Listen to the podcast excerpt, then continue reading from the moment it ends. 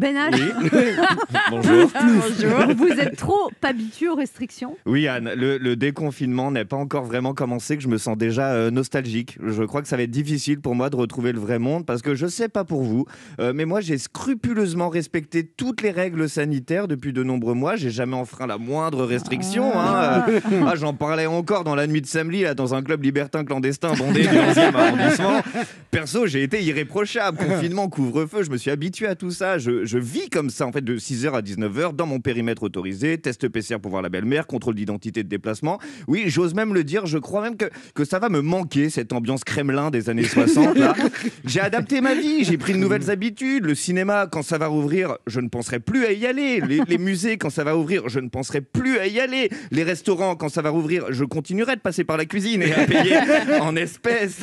Non, mais c'est c'est vrai, ça va pas être simple de reprendre les anciens réflexes. Acheter des vêtements, j'ai appris à vivre sans. Danser avec les gens, j'ai appris à vivre sans. Avoir une copine épilée. Je vais déjà pris rendez-vous pour le 19 mai. Non, ça, ça va être dur de se réhabituer. Exemple tout bête, euh, cet après-midi, là, euh, on part, euh, on part de nouveau en week-end avec ma copine. Eh bien, ce matin, euh, j'ai commencé à nous écrire, comme chaque week-end, une fausse attestation de déplacement. Là, ma copine m'a arrêté, m'a dit qu'il n'y en avait plus besoin. Je lui ai dit, donc on va plus aider ma vieille grand-mère malade. Elle me dit, non, on n'a plus besoin de faire ça. Je lui dis, mais t'es un monstre, on va pas la laisser mourir, cette pauvre dame toute seule. Elle me dit, non, on n'a plus besoin de faire d'attestation. Et cette dame n'existe pas, Ben. hein. C'est juste une excuse pour la police. Fais pas l'idiot. Je lui dit, peut-être, mais ça fait un an que cette grand-mère a, a besoin de nous dès qu'on doit sortir dîner ou partir en week-end. Cette grand-mère a déjà fait 11 malaises, 4 infarctus.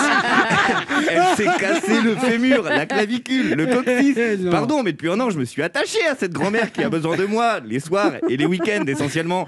Désormais, elle existe, mamie Covid. Elle fait des chocolats chauds pour le goûter, elle radote en faisant ses mots croisés et elle a de bonnes joues que j'adore embrasser depuis qu'elle est vaccinée. Oui, avec le temps, ce mensonge est devenu presque réel dans ma tête dans ma tête et dans celle de la plupart des policiers qui contrôlent au péage de Saint-Arnoul. à chaque contrôle, c'est toujours pareil dans la voiture. Euh, ma chérie, mets-moi la playlist Mamie Covid et monte le son. Vous venez de Paris et vous êtes en dehors du périmètre autorisé, monsieur. Vous avez une attestation à me présenter? Écoutez, monsieur l'agent, je me rends au chevet de ma grand-mère.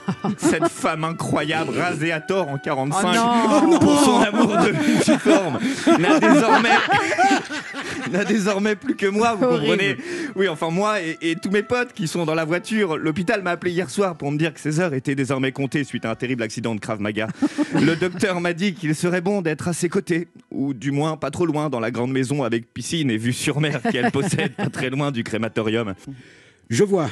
Et le pack de bière dans le coffre, ainsi que la forte odeur de cannabis, c'est pour affronter le deuil, c'est ça? Vous avez parfaitement compris notre situation, monsieur l'agent. Ma grand-mère aurait adoré votre uniforme aussi. Non, mais je comprends votre situation, il n'y a pas de problème. Bonne route, messieurs. Soyez prudents et bon courage pour votre grand-mère. Oh, les bons souvenirs, il y a encore 15 jours. Il y a encore 15 jours, franchir 10 km, c'était presque un acte de résistance. Il y a encore 15 jours, tu partais 48 heures à la mer, t'avais l'impression d'être Jean Moulin. Là, tu pars 48 heures à la mer, t'as juste l'impression de partir 48 heures à la mer. Hein, c'est un peu nul.